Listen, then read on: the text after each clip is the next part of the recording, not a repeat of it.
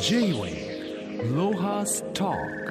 今週のゲストはジャーナリストデコート豊崎有沙さんです。よろしくお願いします。よろしくお願いします。有沙さんはパリ生まれ2006年にサハラエリキ協会を設立しアフリカサハラ砂漠の遊牧民族を支援されているほかニジェールのウラン鉱山の実態を追うなどパリ東京アフリカの3カ所を拠点に活動をしていらっしゃいます、えー2018年5月にいらっしゃって以来約4年ぶりの、えー登場ですと、えー前回は有沙さんあの塩キャラバンに4ヶ月密着して自主制作したドキュメンタリー映画キャラバン・トゥ・ザ・フューチャーについてお話をいただきましたけどもこのほどイーストプレス社から「トゥアレグ自由への帰路」という本を出版なさいました。あの有沙さんどうもご無沙汰してます。はい、ご無沙汰しております。あのこの本はあれですか？その映画撮った時の思い出を、えー一冊の本にしたんですか？うん、いや、ちょっとやっぱりこれはあのに私の20年間のサハラ砂漠の旅について書いた本なので、もちろんあの時のそのキャラントゥザフューチャーの映画の撮影のことについて。塩辛場については書いてありますけれども第2章第3章ですね9章ありますからその後のあのあ今まで公開したことがないあのいろんなサハラ砂漠での旅も書いてあります。あれですかあの、まあ、何回も行かれてると思うんですけど一番長くサハラ砂漠にいたのは何ヶ月かぐらいいたんですか？うんあは半年ですね多分。はい。それあれですか？トゥアレグが塩を運ぶ対象についてったんですか？あはい。まあそれだけじゃなくてあの途中で一回結婚してそこで住んだりとかあだり。はい、であれだよね。ぼ僕も2回行ったことあるけどかっこいいよね。なんか侍みたいなあの装束？青いターバンが。そうですね。侍にまあ似てるところがあると思う。そういうなんか名誉に関わる掟を持っていますよね。もともとは戦士なのでトワレグ族はそういうところが似てるかもしれませんね。あと僕はあの頭の方のところに出てくるアリサさんのお父さんが、まあ、フランス人の冒険家でそのお父さんの言葉「早く旅をしないと本物の世界がなくなる」と言って小さい時からアフリカ連れてったり過酷な旅を弟さんとしたのは兄貴あお兄さんです。お兄さんとね2人で連れ回されたって書いたんだけどこのお父さんが言ってる本物の世界っていうのはどういう世界のことをお父さん指してたんですか？まあやっぱりあの、まあ、これは70年代の話だったんだけどあのすごい小さい頃からもうすでに、まあ、パパはすごくそういう意識が強くてやっぱり早く彼も若い時に旅してたのでどんどんあの、まあ、まあそういう経済発展とともにですねあのいろんな環境の問題汚染まあ遊牧民の場合は定住化されてでやっぱりそういうところをどんどんなくなるとすごく寂しい気持ちになっててそれをどうしてもあの亡くなる前に子どもたちに見せたかったんですねだから私はすごくラッキー だったと思うんですけどでもラッキーである一方あのすごく私も早くそういう意識持ってたので私も今度はすごい寂しくなったんで悲しいですよねやっぱりそれを目撃すると。でもまあ見てよかったと思うし今でももちろん残ってますけれどもそれはもうパパにとっての本当に野生地はイコール本物の世界なんですね。J-Way ロハスタあの一番最初にお父さんに連れてかれたアフリカの旅っていうのはどこでどんな旅だったか教えてもらえますか？はい、ああれはあのいろんなところだったんですけど大体2週間あの学校のバカンスに合わせて私は8歳の頃だでしたよねアフリカの初めての旅は。あのまあ、南アフリカのあそこのサバンナとかの野生動物を見に行ってでその次の年はあのもっとハードなあの要は西アフリカの方のガナカメルーン中央アフリカもう陸路で2週間にかけてあのジープかなんかトラックでずっとアフリカを横断してたどり着いたのはあのピグミ族のキャンプでそこで勝手にテントを張って一緒に過ごしたりとかしたんですけど それすごく面白かったんですね。あの今回のこの著書「トワレグ自由への帰路」この表紙に、まあ、僕もまあかっこいいなと思うトゥアレグの青い装束の音が映ってるんですけど後ろにまあラクダまずあのリスナーの方にトゥアレグ族ってどういう人たちでどういう仕事をしてるのかちょっとうん説明していただけそうますか？なんですね。まあトゥアレグ族はものすごくもちろんそのあのまあ北アフリカの原住民であるベルベル族の一族でものすごく古い民族なんですね。そういう意味でで。もともとはあの遊牧民でラクダを飼う人たちなんですね。季節によってまあ牧草地に沿ってあの移動する人たちでで、まあ、もちろんそれは今今のトゥアレグ族それとちょっと違ってやっぱり大部分は定住化されて町に住んでるトゥアレグも結構多いんですけどでまあその塩カラバンの人たちは今でも昔ながらの生活を送ってますがそれがすごく少ないんですよね。はい、まあ、僕の中ではトゥアレグっていうともう何十年だね40年ぐらい前かな。あの円山から潮の出るとこからあのラクダの対象に潮つ潮の板積んで運ぶ人たちなんだけどそそういう人はままだ残ってんですか？あーはいトレグ族はその塩を運ぶ役割で塩を作ってないんですね。はい。あのその潮が取れるとこからこう運んでんあそうそうそうそう。で作ってる民族はまだいます。はい。あの本当に昔ながらの手段で。でもこの本の中であの有沙さんがラクダに乗るとことか出てくるんだけどあのササハラ砂漠でそその塩を運ぶい休む時一回塩を下ろすじゃない。ほいでもう一度あの積まれた時にラクダが「ヒー」とか言って、うんうんもう鳴き声上げてるのがまだ覚えてますよサハラ行った時。そうなんですね。まあ、なるべくあの塩をだから下ろさないようにしてますよね 途中で、はい、ずっとノンストップで何時間歩いた方が塩辛場には、そそうだよねはい、そうです。J-Wave Lohas Talk あの今回の著書「ツワリグ自由への岐路」の中盤は、えー密航ルート放浪する女そしてサハラエレキなどまあいろいろ出てくるんですけど遊牧民のこの支援団体サハラエレキこれはどんな仕組みなんでしょう？うん、あの2006年にあのこれもすでにえっ、と10年近くのサハラ砂漠の旅を尽くしてからあのアルジェリアのタッシリナジェール砂漠で立ち上げた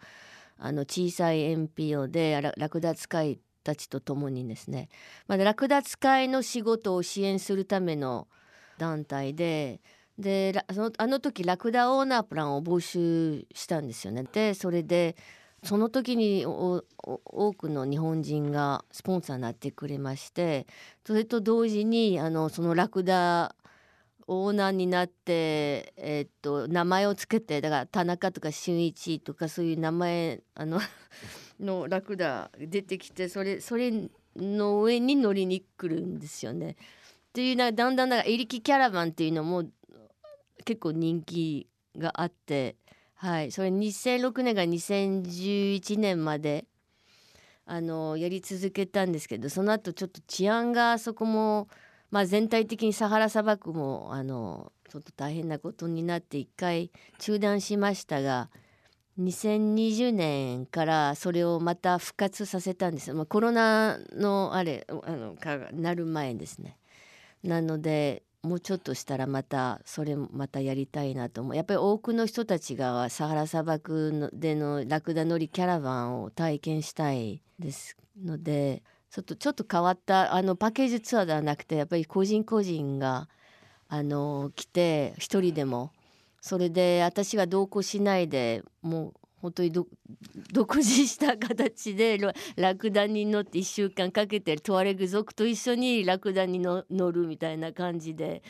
あのそれが多分すごく良かったと思いますよね。J-Wave Lohas Talk まあその驚くべきエリキキャラバンですけどもこれは自らの塩キャラバンの体験をツアーとして、まあ、有沙さんが体験してもらおうと思って始めたことなんでしょうけど、そんなねえーと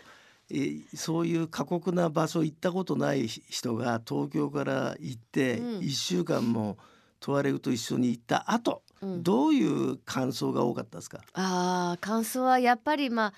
もう夢みたいな世界だとかそういうやっぱり言う人も多くてでもそれと同時にあのやっぱりサハラ砂漠行く前にすごい憧れがあってで行きたい行きたいっていう人たちもちろんそういう人たちが問い合わせするんですけれども行ってからやっぱりそうあの想像したここと全然違ったところもすごく多くてもちろんそれはまああの彼らもあの彼女たちもそのトワレグ族の実態を1週間もあのいろいろ見てきたので自分の目ででそれがすごく面白くて。あのまあ、ある人たちはあの、まあ、サハラ砂漠で、まあ、雨季の時にもう僕ほら何にもないところと思ったら草とか花も咲いてるし春になるとあのそういう自然も豊かなところもあってオアシスとかねあとはあの動物あの夜になると動物の足跡とかもそういうのも見かけることもできるやっぱり生き物もいるってこともすごくそこもびっくりしたみたいですね。もう本当に日本人にとってはサハラ砂漠まだもう何にも無無の世界そのままでで確かに無の世界なんですけどもその無の世界の中で生き物がいてはい。ですごくデリケートなあのエコシステムなんですね。サハラ砂漠は。それにもあの気づいてもらうとすごく嬉しいんですけど。あのまあ僕の思い出はサハラっていうとやっぱり星空。よ夜。確かに。それとあと風。はい。夜ふーっと風が吹いてくるとあの地球が宇宙の中をすっ飛んでいくような気が僕はしたのねだからそういう星空とかその宇宙観とかそういう感想をする人あの述べた人もいますか？いやいや本当にいや星空はだってあのもう確かに第一の感度かもしれないですね皆さんにとっては。初めてのサハラ砂漠での夜しかもあのエリキキャラバンではあのテントを使わないというかあのお客さんあのもどうしてもテントで寝たければ自分で持っていく感じなのででももともとはあのトワレグ族と同じようにもう星空の下でもマットを敷いてそれはもちろん提供するんですけどあとはまあ毛布か寝袋ででそのままあの横になってだから本当に寝る前にもうガーって星空がそうだよね、はい。でそこがすごくもうあまりにもすごくてもう眠れないんです。よ、うん。で最初はねね。やっぱりあであとはほ本当に無無音？無音？あこんな当局とかね大阪とかから来るとあのやっぱり音がないと逆に眠れない方が多くてでもこれはあの2泊とか経つともうだんだん慣れてきてうんすごく休んではいよく眠れましたって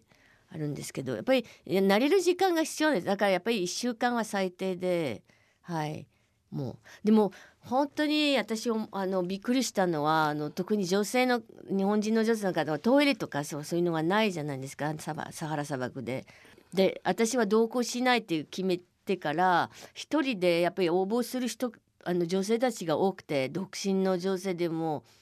会社員の？え本当に？で行かせたんですけど最初はやっぱり不安だったんですね。なんか大丈夫なのかな？ででも全然大丈夫だったんですよ。すごいね。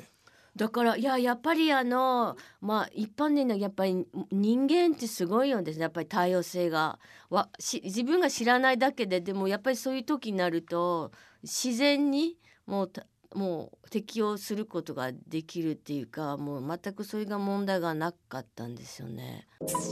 J-Way Lohas Talk あのジャーナリストとの視点で、まあ、この本にも書かれてますけどトワレグ族が働くニジェールのウラン鉱山の実態を取材されたっていうことですけどまあなかなか突撃取材の模様が書いてありましたけど僕は不勉強で全く知りませんでしたこのあんなとこにウランの鉱山がしかも中国までフランスだけじゃなくて中国まで作ってちょっとこの話を教えていただけますか、あそうなんですね。あのいや実は私ももちろん20年間の間にあのそのアーリットっていうあのニジェールの北の方のところにあのあればあの本当にそのフランスの大きな原原子力会社が作ったうん、ウラン鉱山があるって知ってたんですけれどもさすがに多分だから福島原発事故を取材しなければそのウラン鉱山の実態を知らないままだったんですよねあの本当はどうなっていたのか。